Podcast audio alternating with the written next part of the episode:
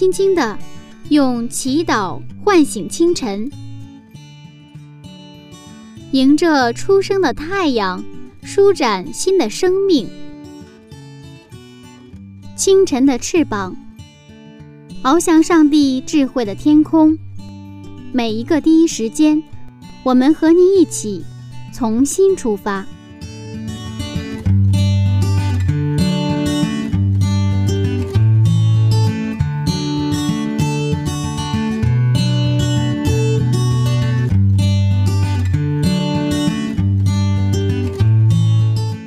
晨的翅膀，大家好，很高兴今天《创世纪》又和大家准时见面了。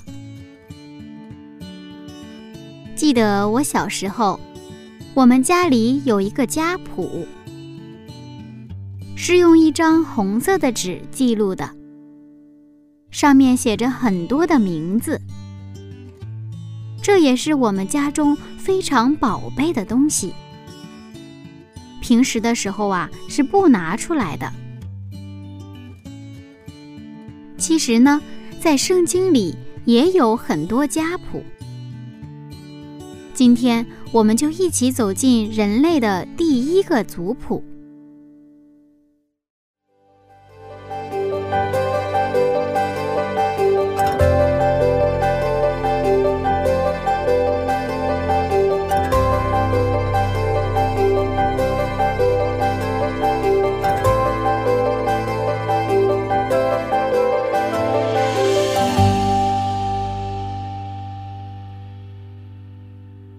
好，你好，朴老师。其实我自己在读《创世纪》的时候，我特别不喜欢读这个族谱。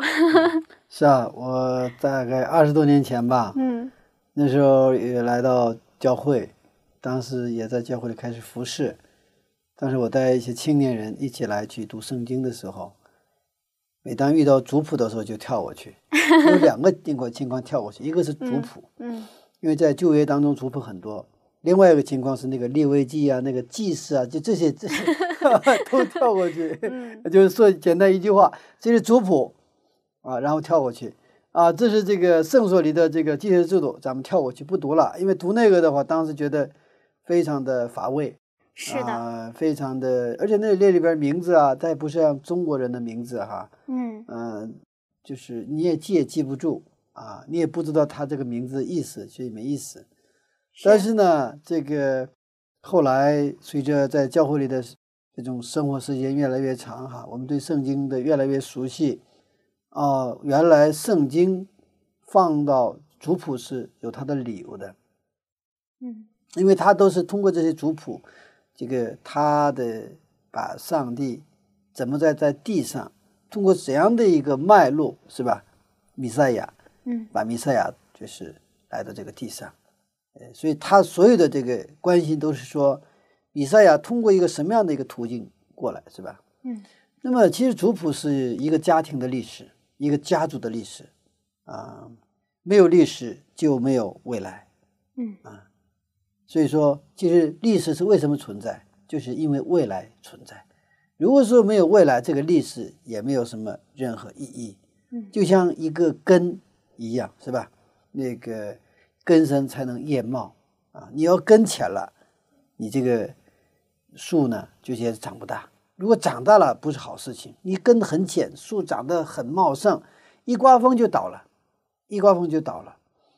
我们刮大风的时候，常常发现一些大树倒下，那一看这个根不行。嗯，所以说这个族谱呢，呃，是一个根，相当于根啊。那么圣经当中的族谱呢，更是我们人类的根。是我们信仰的根，所以我们学习族谱，实际上在学习历史。那么学习历史也是为了我们未来啊，我们这个呃未来的啊这种呃历史吧，哈，嗯，还正在走向我们的历史。那么在路加福音三章三十六节到三十八节的族谱，完全依赖的是创世纪的族谱。如果没有这个创世纪五章的这个族谱的话，就无法追溯到挪亚以上，也就挪亚洪水以前的。因为挪亚洪水的时候，几乎人类的文明全部就是报销了嘛，对不对啊？嗯，那个之前的谱系，我们就无无从知道耶稣是该隐的后裔还是赛特的后裔？但是我们通过这个五章的这个族谱，我们知道耶稣是通过这个五章的是吧？赛特的这个族谱呃过来的，是不是？因为该隐的后后后裔呢就结束了。嗯，我们看啊第五章的第一节，《创世纪》五章一节，亚当的后代记在下面。嗯嗯，所以亚当的后代就是记录下来嘛。那里边我们看到一个就是没有的内容，哪些呢？没有该隐和亚伯的记录。个亚伯斯已经死了，那么亚伯死了之后，那么这个赛特作为代替他的这个长子是吧？嗯那么该隐是写了他的族谱，但是呢，他的族谱跟呃跟亚当是衔衔接不上，嗯衔接不上。这个路加福音三章的这个族谱是他直接由现由那个近及远是吧？最后追溯到亚当，完了亚当是谁呀、上帝的儿子是吧？嗯。那么现在我们看到这个，呃，该隐的后代的族谱是没有记录在亚当的后代里面，因为这个族谱不是这个肉，就是我们肉体的这个肉身的族谱，而是一个信仰的族谱，记录的都是信仰的长子，啊、那么长子在新约叫门徒，圣经对族谱的关心呢，集中在一个家族，只有一个家族，就是最后要实现。创世纪三章十五节应许的那个信仰的家族，那个女子的后裔要来的那个家族，他只关心这个这一个家族，是吧？啊，其他的都不在他的关心之列啊。这个女子的后裔就是耶稣基督，那么其他的家族的结局是都是中断。哎，他有有，你看到那个该隐是吧？有族谱，但是后来就不存在了，没了，失踪了，是吧？嗯圣经的信息不是全部的知识，但是全备的信息。对于人的生命来说，这是一个完全的信息。所以圣经说，上帝给我们的恩典足够了。整个圣经关心集中在一个家族、一个王族的血脉，就是女子后裔要来的那个血脉啊。所以我们通过这样的一个族谱，我们就能够把旧约跟新约连上，对吧？把亚当跟耶稣基督连上，所以圣经也说，亚当是第一个亚当，那么耶稣是第二个亚当，也是幕后的亚当，啊，那么第一个亚当失败了，那么在第一个亚当失败的地方，第二个亚当成功了，是吧？他成了，所以为我们打开了重新回到伊甸园的一个一个活路啊，活路。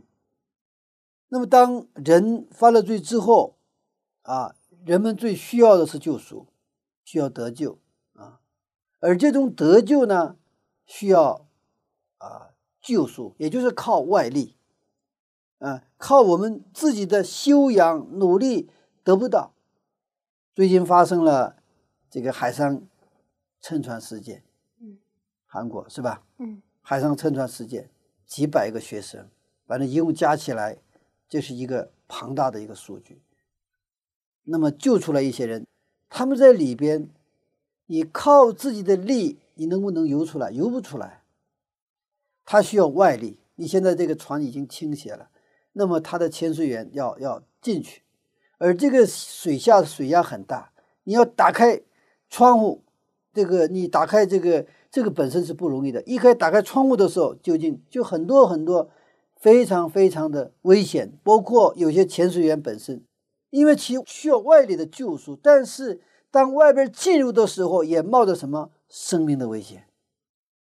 当我们地球上的人类犯罪无法自救的时候，上帝按照他的应许，就把耶稣基督让他道成肉身来到地上，他来到我们的中间，就是为了让我们从罪恶当中救赎出来。所以说，这个基督就是人类唯一的希望。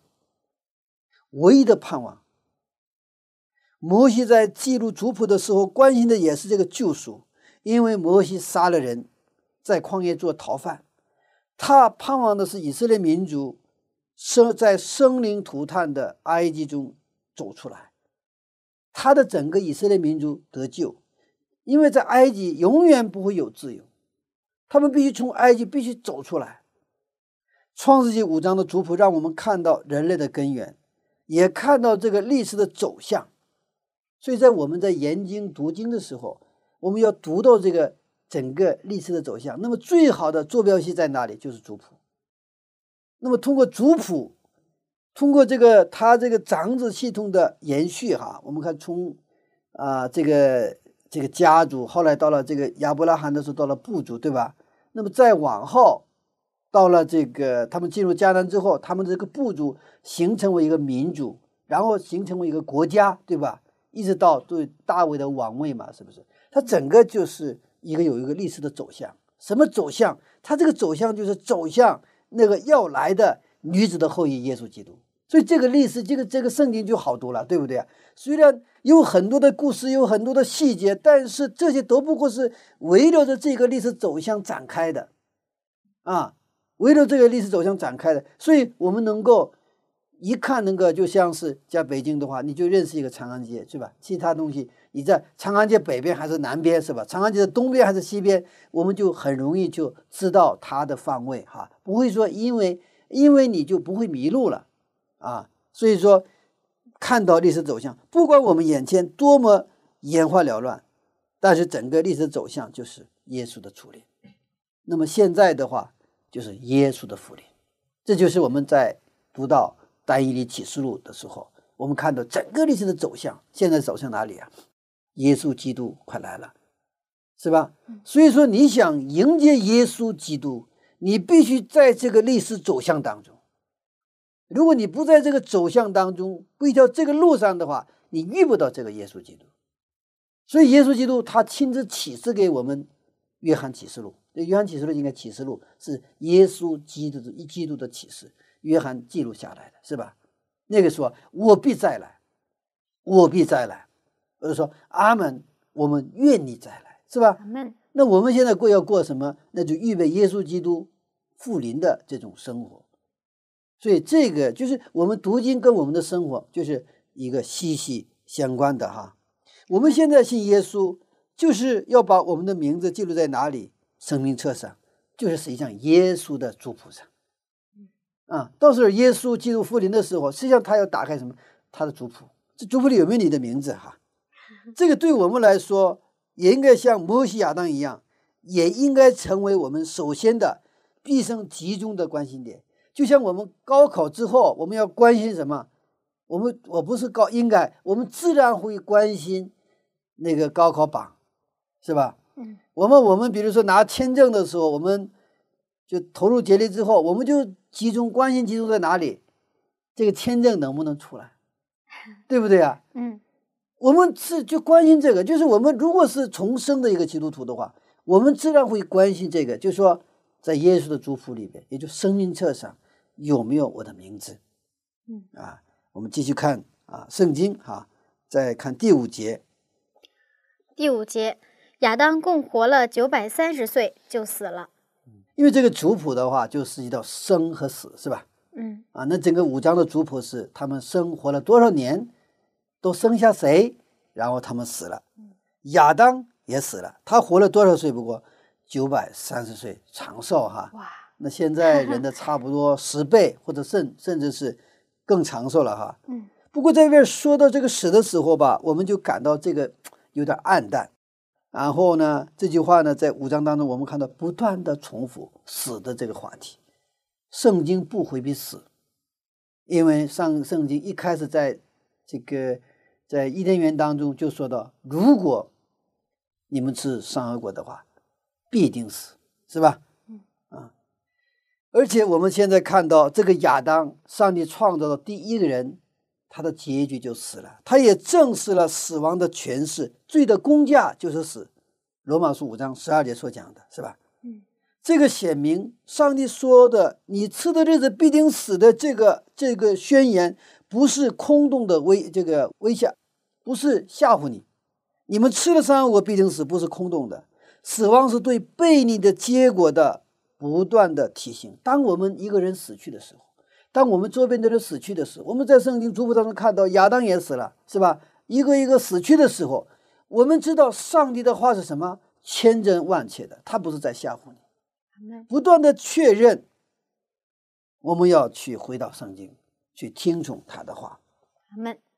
不过亚当真的是很长寿，但不过最后还是死了。嗯这是他的结局哈。嗯，我们这个死虽然给我们带来的这个呃感觉是比较灰暗，好像比较不是很阳光的哈，但是我们再接着看是一个圣经经文哈，《创世纪四章二十五节。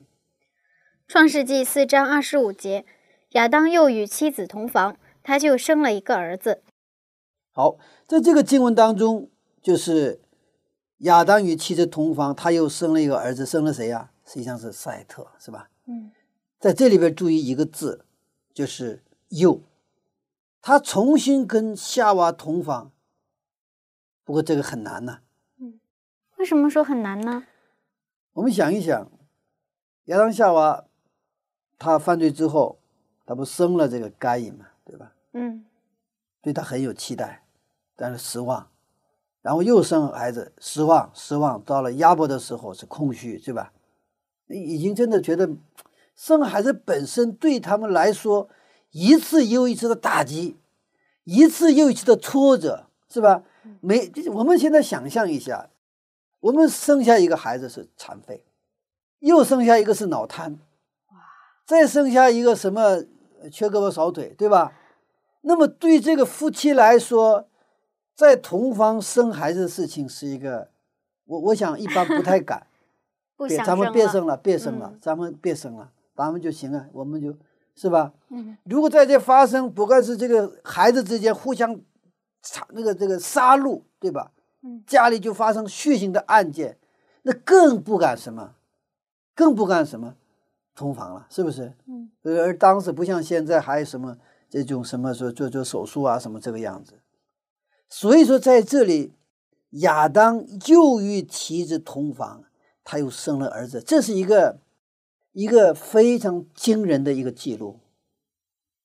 亚当夏娃是重生的人，他个如果不重生，他们不可能同房，是吧？嗯，正因为他们是重生的人，他们相信上帝的国度，他们相信创世纪三章十五节的上帝的应许，他们知道这个现实，他们的现实是他们的儿子一个比一个不争气，一个比一个让他们失望，这是他们的现实，而且是别人也指手画脚，对吗？你看你孩子，但是他们还是顺服上帝的命令，要生养众多。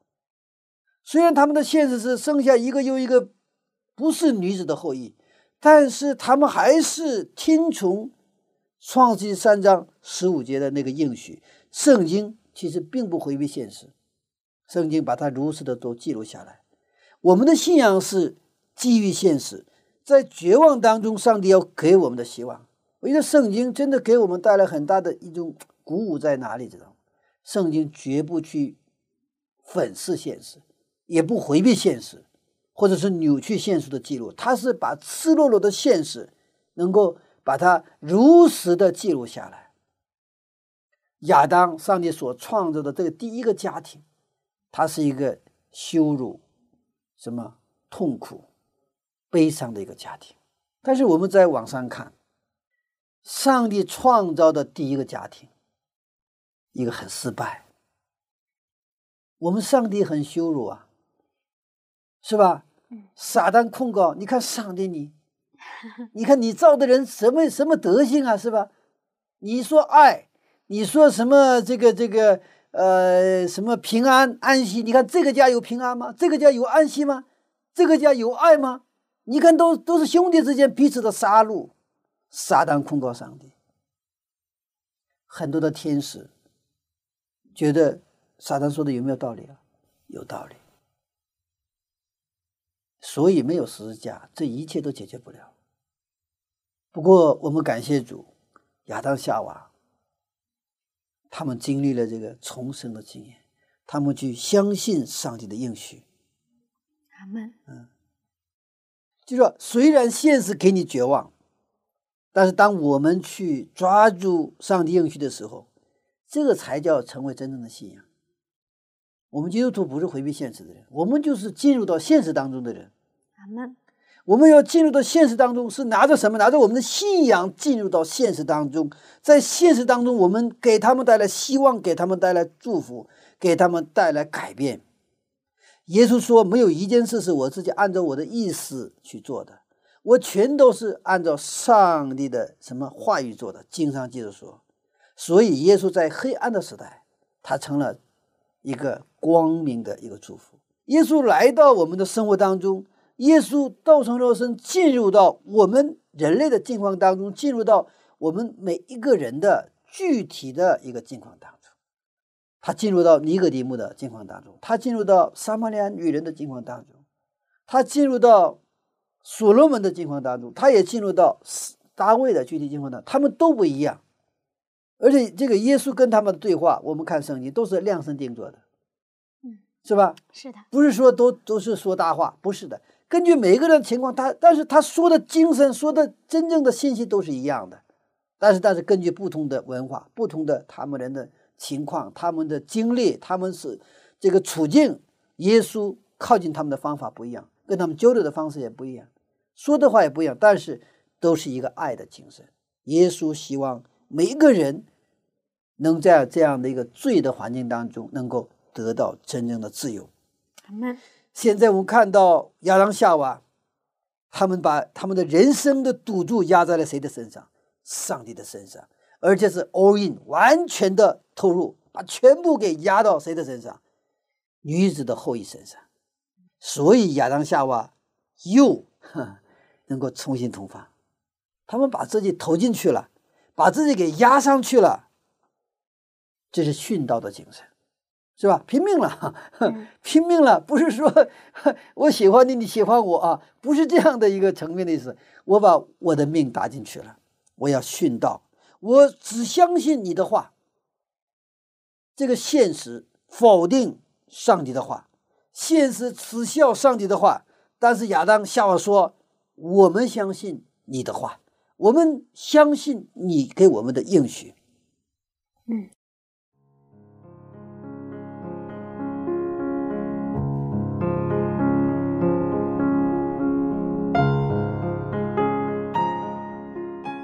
原来圣经是这样真实的一本书啊！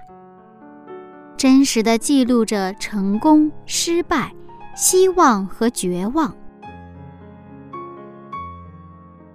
各位听众朋友，也许您正在面临着绝望的事情，那么您有没有勇气和信心，像亚当和夏娃一样？将自己堵在上帝的话语之上呢？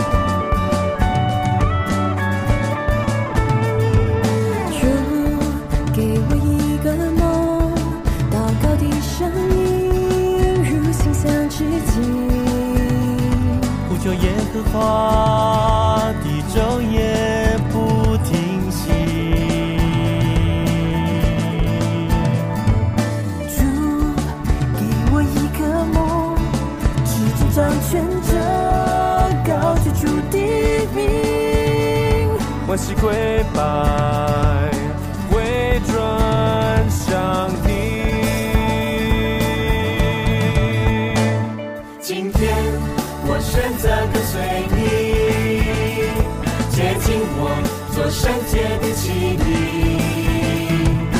面对困难也不气馁，因上次是你收取的是你。今天我选择跟随你，只愿你荣耀充满这地。你心大事不可测度，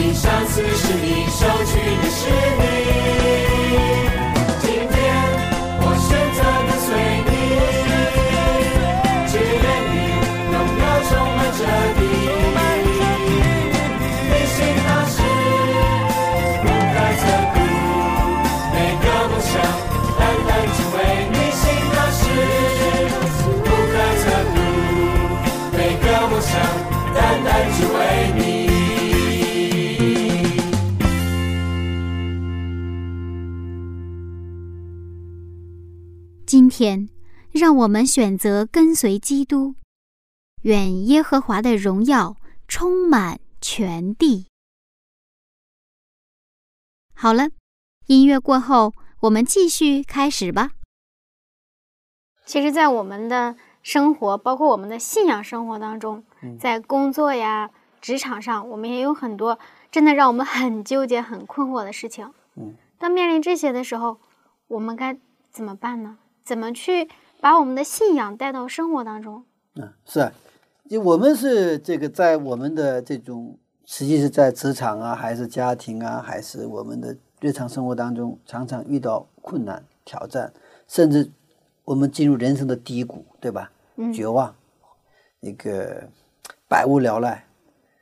问题是，我们这个时候我们不使用信心。我们真正需要上帝的时候，我们就不就什么，我们不找上帝。好像是这样的。啊，所以我们那种混乱呐、那种纠结呀、我们就，呃，这个就是呃，他来掌控我们的人生，啊，这个是我们需要一种呃信心的训练，就像以色列百姓在旷野四十年训练一样，因为原来原来我们的习惯是我们依不依靠上帝啊，我们不信靠上帝，我们原来的生活方式、生活习惯是我们靠自己。或者是靠我的老爹老娘，或者是靠我们周边的人，是吧？我们是习惯是我们依靠人，而不是依靠上帝。但是当我们来到教会，来到耶稣面前的时候，就是我们需要接受一个训练，我们要养成一个新的习惯，不再是依靠人，而是依靠上帝。那么这种训练是从一点一滴开始。那么，比如说早晨我们专家晨祷，我们依靠我的身体的话，早晨起不来，我不愿意起来，对不对啊？嗯而且我有很多理由，我可以不起来。比如说，昨天晚上我睡得很晚，我不能起得太早。还有一个是，那昨昨天睡得早没关系，我今天还不能起得太早，为什么？今天我还有很多白天工作要做，我要充分要休息。我起早的话会影响白天的工作，诸如此类。或者最近我感冒，最近我的这个身体比较虚弱，很多很多的理由。但是，这是我们的习惯。上帝希望我们改变习惯，即便这样的不可能当中，让我们信靠他，而不是信靠我自己的习惯。所以最后，真正的基督徒的生活，就是我们养成一个新的一个习惯。四十年，以色列百姓就养成新的习惯嘛，凡事都信靠谁呀、信靠上帝，是吧？那信靠上帝的时候，那其他的事儿就顺了。我们信靠上帝，并不意味着，比如说遇到了一个挑战了。那我我首先祷告，但是我们不祷告的时候，我脑子里马上想我找谁帮忙，对吧？这是我们的第一个反应，是不是？嗯然后我可能找他帮忙，他也许能帮忙，但是也许他不帮忙，是不是？嗯。那么我们的事情就就出现问题了。其实那个之前，我们先祷告。我是我我是经常有这种啊经历哈，呃，其实因为我也是在社会里工作了很长时间，我有有各种各样经历是吧？因为其实当我看到面对一个事情的时候，我马上就有反应，诶我觉得一个应该怎么处理。但是呢，啊，现在呢，就是我就是还是先跪在上帝面前，我祷告，上帝啊，现在发生了这样的一个情况，有这样的一个事情，上帝呀、我想知道你的旨意。上帝，你让我怎么做？我现在需要智慧。在我看来，这个事儿应该这样这么处理。但是上帝，你说这应该怎么处理？这个绝对需要。嗯嗯，那么有的时候是我祷告之后，还是，呃，比如说原来啊这个事情我应该找呃 A、B、C 三个人，对吧？那我祷告之后还是 A、B、C，但有的时候我祷告之后这个就发生改变，不是 A、B、C，可能是 C、D、F，不一样的。所以，在我个人的经历当中，你祷告和不祷告完全不一样。还有一个，我祷告之后，我这个事情做成了，我感恩，我有我我有见证，是上帝帮助了我，他应允了我的祷告，对不对啊？如果我不祷告，然后去做，把这事儿做成了，做得很漂亮，那谁的荣耀？我的荣耀。你看我，我厉害吧？对吧？嗯 这个对我其实我那个我的生活跟信仰没有关系，而且真的很多的时候，面对一些问题，确实我一点办法都没有。我祷告的时候，真的我常常发现上帝给我智慧，而这种智慧所带来的东西是我根本想不到的一种情况，嗯就是我做梦都想不到还有有这种方法是能够解决这个问题，所以我是非常喜欢，即便是很简单的事情，我也愿意去跟上帝祷告。上帝，我愿意啊，让你进入到我这个事情当中。虽然这个是很简单，没有你我也能做，但是 上帝，我愿意跟你一起做，你来帮助我。所以这种，当我们这种信仰成为习惯的时候，上帝会让你不断的成长，嗯，不断的成长。那么以后会不会遇到问题？还会遇到问题，甚至会遇到更大的问题。但是我们心里有底气，为啥？虽然这个问题很严重，我甚至不知道他会怎么怎么一个方向走，但是我有上帝，我对结局我不担心，知道吗？过程会有很多的一些一些挑战，但对结局我不担心，因为这个结局上帝知道。我现在是尽其所能，我全力以赴做，对不对啊？那个结局也许是我希望的结局，也许是我不希望的结局，但是我相信上帝，上帝啊，即便出现了我不希望的结局，但是我也相信你给我给我的结局是最好的结局。阿门。啊，所以这种信仰生活的话，就是跟我们的信仰的理论，跟我们的生活就能结合起来。就是我刚才说的这样的出现你不希望的结局哈，那这个结局会带来一个新的一个结局。我常常有这种经验哈，因为时间关系，我会去就是没法具体的讲这些呃具体的一些好多故事哈。哎，这个事儿眼前看来这个不理想，不是我希望的，但是在你往后生活，再过也许一年两年，甚至十年之后，你会拍你的桌子，拍案惊奇。哦，上帝那个时候没有给我一个我希望的结局，是原来是为了另外一个结局。感谢上帝，赞美上帝。阿门。所以这个啊，信仰的生活是什么呢？其实非常非常啊带劲。为什么？我们其实没有信仰的时候啊，说老实话，只有过二十多岁，你已经知道人生的结局，不过是结婚生子，然后这样退休死了，就这个很简单，不像过去很神秘。人生知道吗？现在过去结婚也是很神秘的，现在结婚也不神秘了。谈恋爱也不神秘了，现在通过电影啊、小说，现在已经看太多的这些，一点不神秘了。那过去很神秘的，知道吗？现在什么都是敞开的、赤裸的，没有什么隐藏的。但是当我们跟上帝同行的时候，我们能够期待我们根本没有想过、眼睛没有见过、听都没听过、你做梦都没有做梦过的那些一个新的未来在等待着你。所以这个时候，我们不断有这个判案惊奇。所以我们别说是天国了，我们在地上生活的这段时间，也是充满活力，充满每一天都是在耶稣基督里，我们都是过一种新的生活。好，我们继续看哈，第四节哈。第四节，亚当生赛特之后，又在世八百年，并且生儿养女。亚当与妻子同房，又哈，刚才一直在谈到这个又，凭着信心哈。然后呢，生了这个赛特之后呢，他们又在世上八百年，干什么？还是生儿育女，啊，他们过得非常单纯的，他们八百年生儿育女，我想这个中间可能也有过困惑，也有过挑战，是吧？嗯，也有过可能纠结，但是他们没有停止，在所有的这个上面都有上帝的灵运行在他们的中间。他们做的就是顺服上帝的作为，对上帝的旨意说阿门阿门。这个八百年就是生儿育女，看到米赛亚，看到女子的后裔，就是他们的希望。亚当虽然死了，但是他得到了永生的应许和盼望。我们一开始看到亚当的死的时候，可能是灰色的，但是现在连贯下来，他们的人生看到的是希望，是绿色的。我们再看这个第二节，第二节，并且造男造女，在他们被造的日子，上帝赐福给他们，称他们为人啊，称他们为人，and called their name Adam，就是亚当。这个人呢，就是他英文圣经就是亚当，嗯，知道吧？所以说这个人的称呼就是亚当啊。我们说人，你像个人，你像个亚当。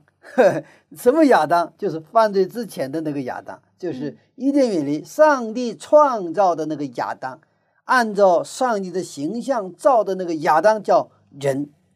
所以圣经的故事从这个角度去谈的话，上帝创造了人，但是因为罪人不像人，耶稣来了就让人像人，就是这样子。而且这个圣经就几句话，我们能穿下来。所以我们是要恢复上帝的形象，实际上我们要。成为一个像人的人，我比较喜欢人要有人味儿哈。现在这人越来越没有味道了，是吧？嗯，亚当活到一百三十岁的时候，生下一个儿子，这形象样式和自己相似，就是赛特嘛，是吧？就是形象。摩西记录的时候，有一个特别关心的问题，就是上帝的形象。嗯，这个赛提斯就是实际上有谁的形象？亚当的形象。亚当有谁的形象？上帝的形象，是吧？嗯啊，那么在出埃及记三十三章，这也是摩西记录的嘛，哈。我们看到一个画面，摩西非常想看上帝的形象，在出埃及记三十三章十八节啊到二十三节，摩西说：“出埃及记三十三章十八节，摩西说：‘求你显出你的荣耀给我看。’二十三节，然后我要将我的手收回，你就得见我的背。”却不得见我的面。嗯，摩西想看，特别想看上帝的形象。嗯，但是摩西毕竟还是一个罪人嘛，直接见上帝的面是不行的，是吧？所以让他把他的藏在哪里啊？石头缝里面，是吧？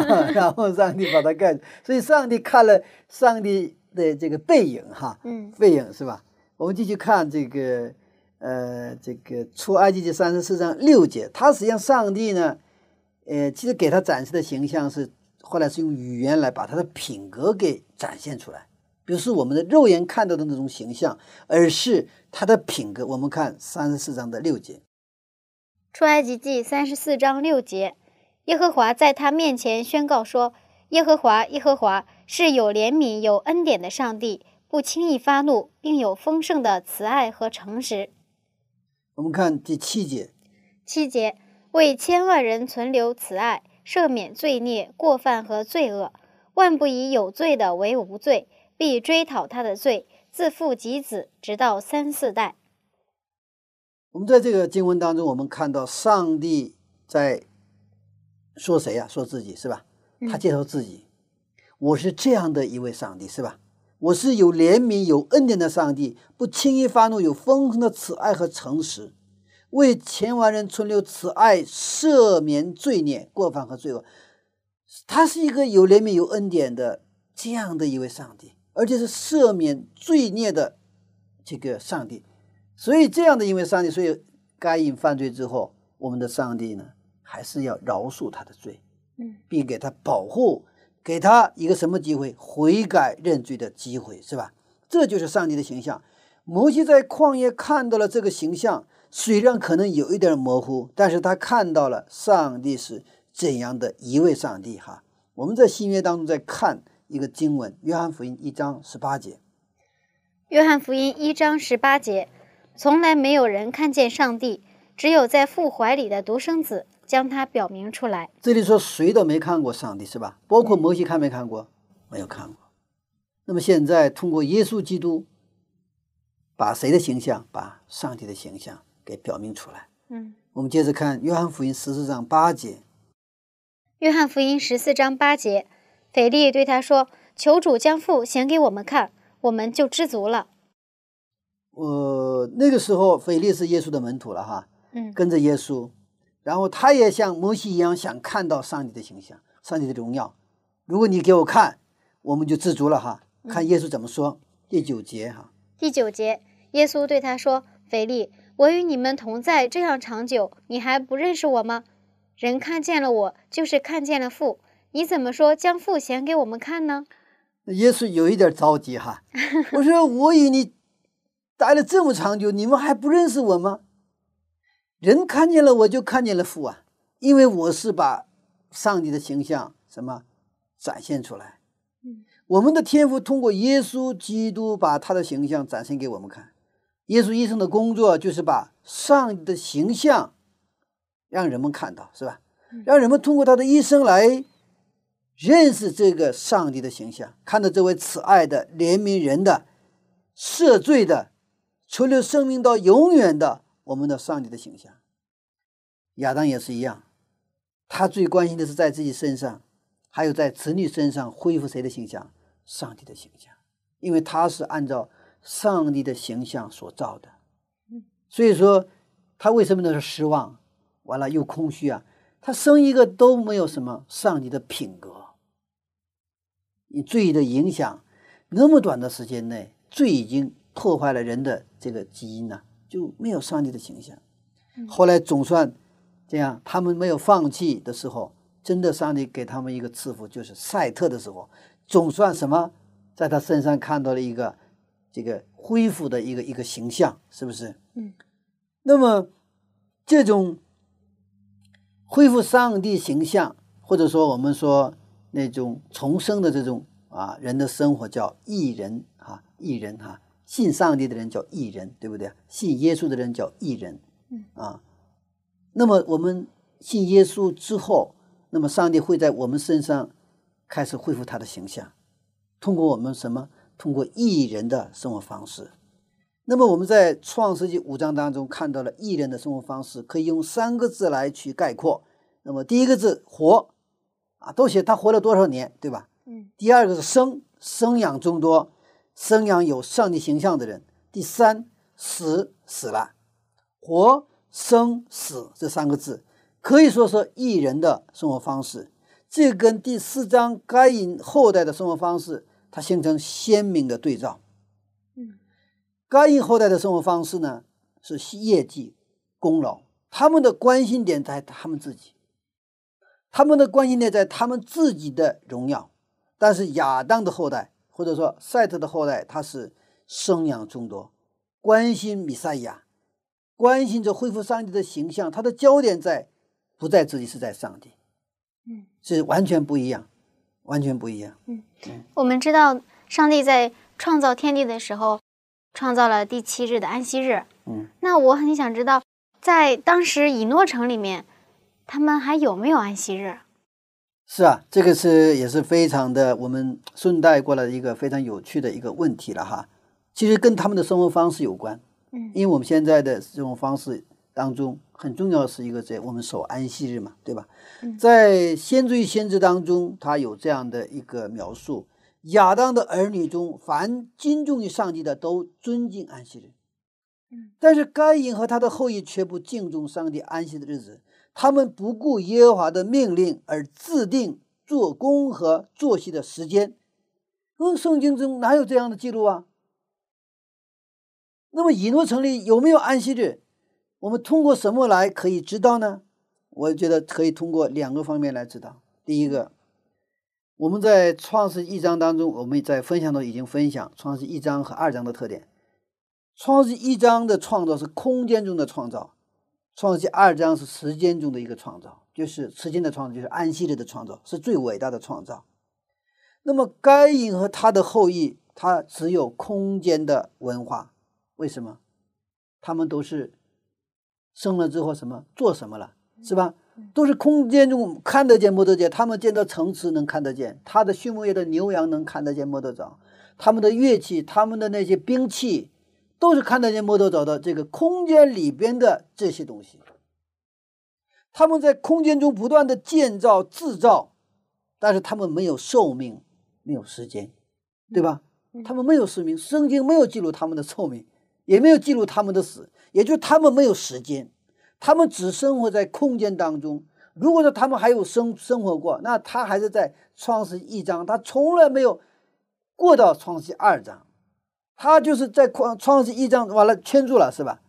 也就是说，按照整个创造来说，他们就是到第六天结束了，停止了，啊，没有到第七天，他们没有寿命，没有时间。但是赛特的后裔是生养众多，你看他们的记录什么生、活、死嘛，对吧？他们有生有死，也就是说有时间了。所以五章的文化是时间的文化，更严格意义上说，它是时空交织的文化，有时间也有空间。但是以诺城里，它的整个的文化是一个空间的文化，没有安息日。没有时间层面的东西，所以他们制定做工和休息时间，只是我们需要。我们可能一周我都是工作，他是根据他们的情况，他们的目标是什么呀？空间里的东西，我现在要盖那个啊一一座楼房，对不对呀？正好这个我们现在做的时候，那就行啊，我这只有没有盖完，我们就不停下来。对不对？我要提高效率，所以在这样的一个文化里边，可以说以诺城里有没有安息日？他没有，他们不敬重安息日。嗯，时间的所有者是上帝，我们是被造物。这个时间，上帝赋予了我们，正信息才能带来正能量。该因城里边，也就是以诺城里面，是不听上帝话语的生活，他们那里没有正信息，所以也就没有正能量。这样的时候，只有贪婪和欲望在滋长，他没有一个治愈这个抵制的东西。赛特和他的后代则是按照上帝的话语生活，他是按照上帝的正信息生活，也就是说上帝的话语，对吧？所以他们有正能量，正信息带来正能量，正信息才能带来正能量。我们现在社会谈很多正能量，其实他都忘了更重要的一个层面——信息。没有信息，没有正信息，哪来的正能量？不是上帝来自上帝的信息，有时候暂时也能给你给人带来能量，能不能带来？咖啡也能给人临时的振作一下，对吧？巧克力都可以啊。信息也是一样。所以说，我们要谈到正信息，才能带来正能量，正能量才能带来正形象，因为能量就造就一个形象嘛。这个正形象就是上帝的形象。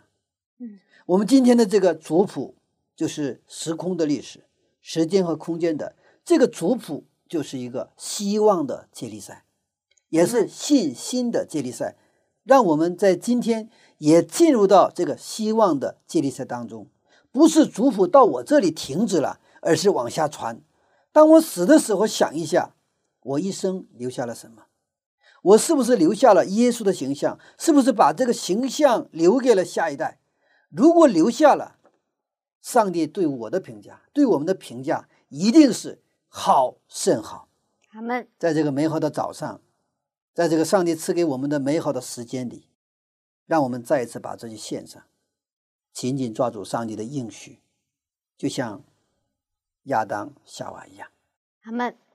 这样看来，一个看似非常枯燥的族谱，变成了充满希望的、迈着很轻快节奏的一个是的，是的，是的。圣经，特别是这个创世纪，是非常有意思的。是的。好，谢谢牧师的分享。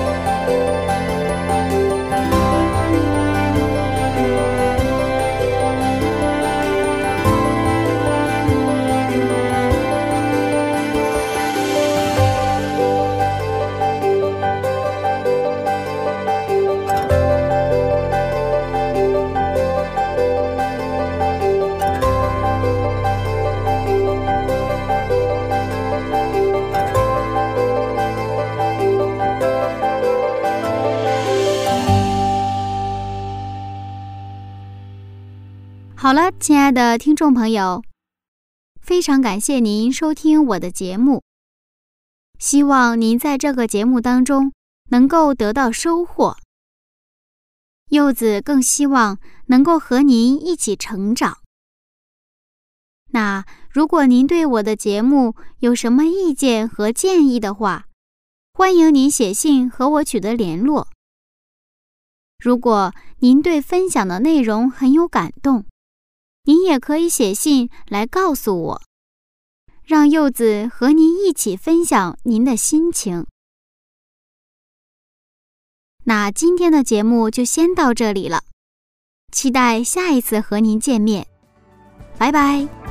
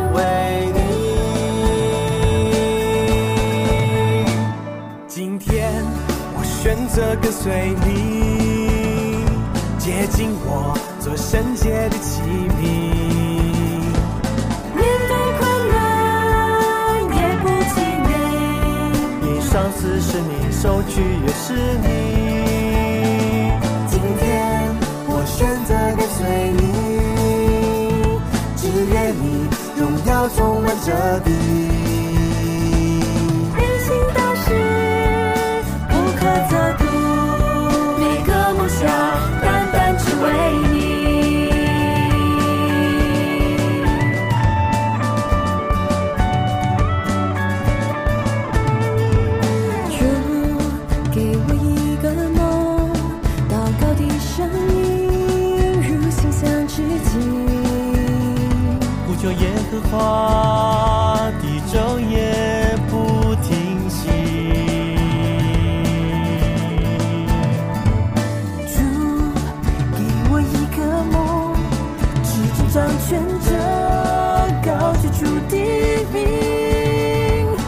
会吧。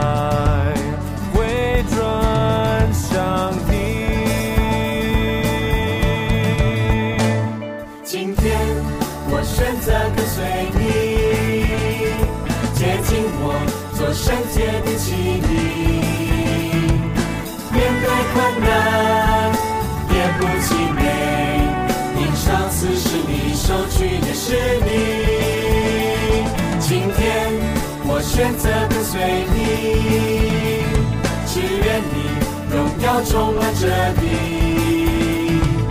你心宝石不可测度。